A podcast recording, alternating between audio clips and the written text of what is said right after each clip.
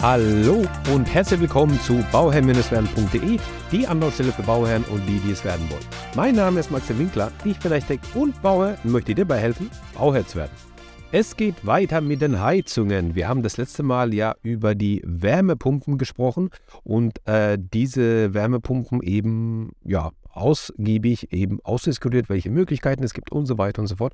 Und da habe ich schon ja gesagt, dass ähm, wenn man sich nicht sicher ist, ob in einem Altbau, bei einer Altbausanierung, ähm, wenn man beispielsweise den Heizungstausch machen will oder bei sich im Bestand. Ja, also wenn du jetzt beispielsweise ein Haus hast, es ist jetzt 20, 30 Jahre alt, hat noch eine Ölheizung oder eine Gasheizung und du überlegst dir, ist es überhaupt möglich, eine Wärmepumpe reinzunehmen? Dann gibt es da einen ganz einfachen Trick. Einfach bei der bei deiner Heizung die Vorlauftemperatur runtersetzen auf 40 Grad, 40 Grad und gucken, ob deine Räume warm werden. Ja? Also damit kannst du prüfen und dich darauf vorbereiten. Da merkst du dann relativ schnell, werden meine Zimmer warm genug oder nicht. Also sind die Heizkörper ausreichend für diese geringere Vorlauftemperatur. Wenn du dann zu dem Entschluss kommst, ja, das passt, ja, dann kannst du die Wärmepumpe einbauen. Okay? In Kombination mit der PV-Anlage finde ich super. So, wenn du aber zu dem Entschluss kommst, nein, das reicht nicht, das wird mir einfach nicht warm genug. Ich, ich krieg die, die, die, die Räume werden nicht wärmer wie, weiß ich, 19 Grad und ich hätte gern aber ein bisschen mehr für den Wohnkomfort. Dann ähm, ist es natürlich so, ja, eine Möglichkeit wäre es dann einfach, ein äh, bisschen zu warten und dann mit einer oder halt einen Kredit aufzunehmen, einen größeren und gleichzeitig die Fassade zu dämmen und die Wärmepumpe einzubauen, also beides zu kombinieren mit, der, ähm, mit einem größeren ähm, Umfang. Oder die Alternative wäre dann davon, äh, zu einer Biomassenheizung zu gehen. Ja, in der heutigen Folge besprechen wir die Biomassenheizungen. Äh, was sind Biomassenheizungen? Wo werden die eingesetzt? Was ist da, da, da, dabei zu beachten? Was sind die Kritikpunkte? Das erfährst du alles in der heutigen Folge. Also lass uns loslegen. Die Biomassenheizung bedeutet, wir heizen mit entweder Scheitholz, Hackschnitzel oder mit Pellets. Ja? Und dabei haben die Hackschnitzel nichts mit dem Schnitzel zu tun, was auf dem Teller landet. Ja? Und das Hack hat auch nichts mit dem Hack zu tun, was bei uns auf dem Teller landet, sondern es sind hier einfach die Kombinationen, dass man mit Holz heizt. Ja? Also Biomasse ja, ist Holz in dem Fall und ähm, wir heizen hier mit Scheitholz, Hackschnitzel oder Pellets. Was ist was, erkläre ich jetzt sofort. Also Scheitholz ist klar, das ist eben das Holz, womit man eben ähm, ja, größere Anlagen betreiben kann. Hackschnitzel, das sind dann schon kleinere Holzelemente und die Pellets, das sind die kleinsten Holzelemente. Ja. Holzpellets sind im Endeffekt gepresste Holzspäne, ähm, mehr oder weniger, ja, also ganz grob auf den Punkt gebracht, sehen aus wie so, ähm, äh, nicht Vogelfutter, sondern dieses äh, Zoofutter oder halt äh, Wildparkfutter, was dann die, ähm, was dann die Tiere bekommen. So ähnlich sieht es aus. Ja, und ähm, ja, mittlerweile gibt es da viele verschiedene Hersteller, die deutschlandweit eben ausliefern.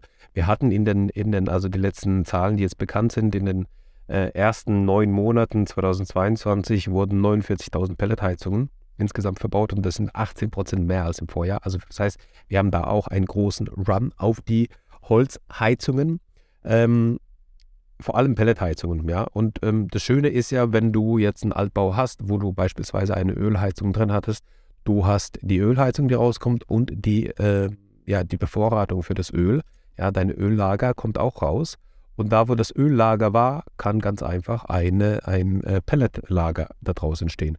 Wichtig für das Pelletlager, und das ist jetzt wieder so, so ein Punkt, ja, ähm, wichtig für das Pelletlager ist es, dass wir hier ähm, einen trockenen Raum haben, einen luftdichten Raum haben. Meistens wird er nochmal mit USB-Platten verkleidet ähm, und mit Folien eben abgedeckt, da wo nötig, weil bei dem, wenn wir da die, ähm, wenn die, wenn die Pellets reingepumpt werden, werden die reingeblasen mit äh, Druck und ähm, ja, wenn es undicht ist, dann hast du halt den ganzen Keller voller Staub. Das will man vermeiden.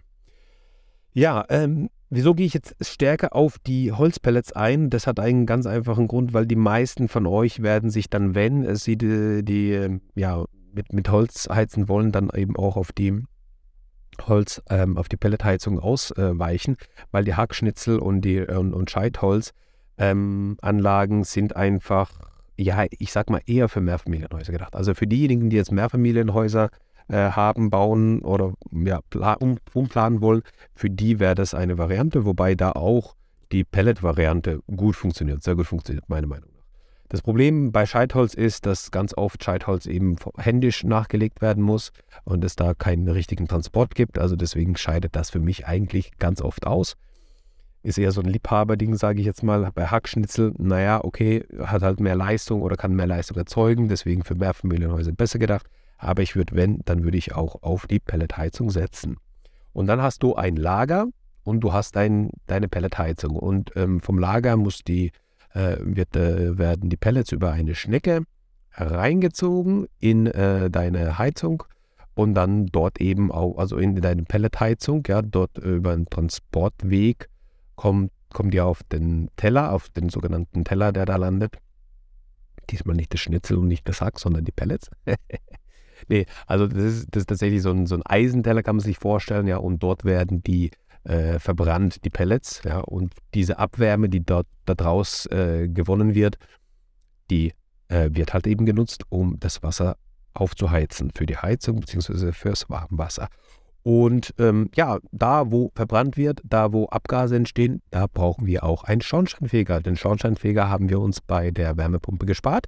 In diesem Fall brauchen wir auf jeden Fall den Schornsteinfeger und wir brauchen natürlich eine Abgasleitung, das heißt ein Kaminrohr, was nach oben führt übers Dach.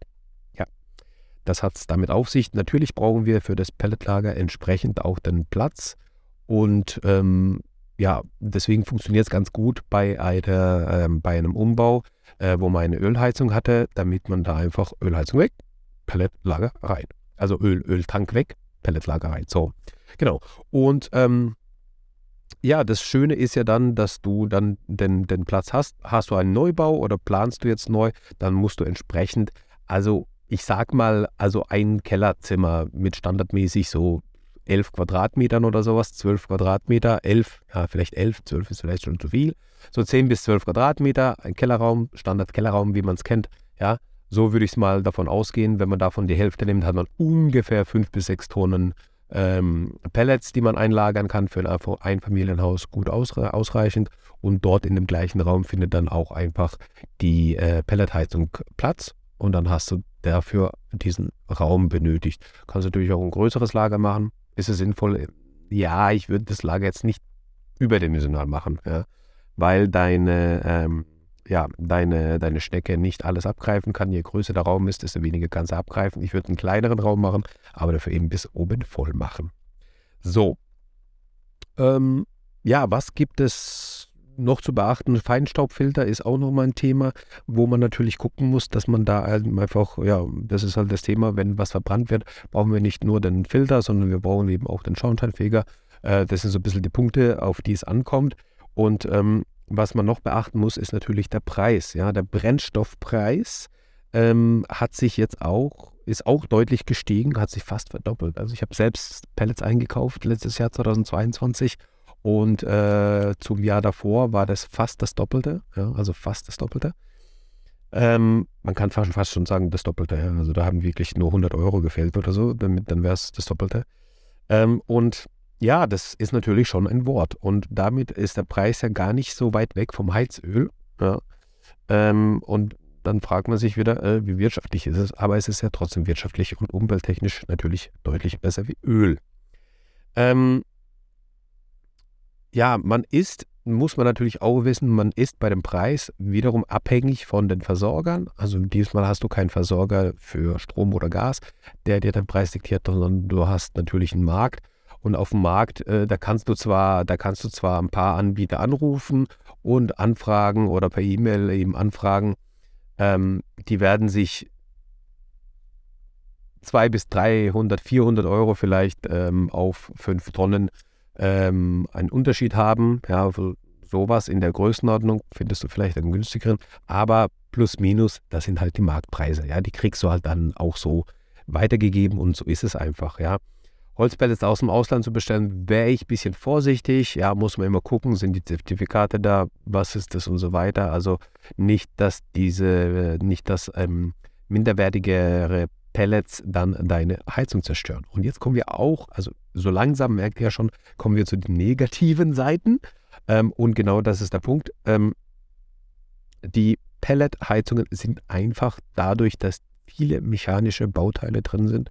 Ich habe mechanisch die Pellets, die reinkommen. Ich habe die Pellets, die aus dem Lager rausgeholt werden über die Schnecke. Da dreht sich was, da bewegt sich was. Ich habe diesen Teller, der sich auch nochmal innen dreht für die Verbrennung und so weiter. Ich habe ganz viele mechanische Bauteile und Pelletheizungen sind einfach anfällig für Problemchen. Ja, also die Pelletheizungen sind einfach anfällig für Problemchen. Die Pelletheizungen haben einfach ihre Probleme, wenn sie einfach ständig in Betrieb genommen werden.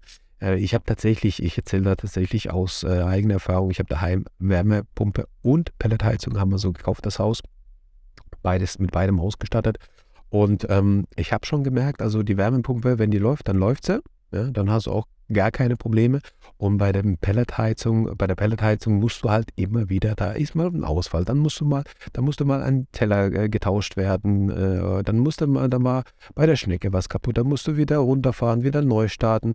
Ähm, ich habe mit dem Service schon so viele Stunden verbracht, telefonisch, und äh, da muss die Wartung gemacht werden. Das ist natürlich auch, also eine Pelletheizung braucht halt auch einen Wartungsvertrag im besten Falle. Und wenn du einen Wartungsvertrag hast, dann wird eben relativ schnell festgestellt, ob irgendwas defekt ist oder nicht. Und dann kann auch entsprechend eingegriffen werden. Und das brauchst du bei der Wärmepumpe nicht. Ja? Die läuft wartungsfrei, weil die Technik einfach so aufgebaut ist, dass da halt auch nichts passiert. Deswegen, wenn man die Möglichkeit hat, auf die Wärmepumpe auszuweichen, wenn man nicht die Möglichkeit hat, dann hast du jetzt die Information bekommen zu den Pelletheizungen und alles, was damit zusammenhängt. Ja, also Pelletheizungen, Scheitholz, Hackschnitzel haben wir jetzt besprochen.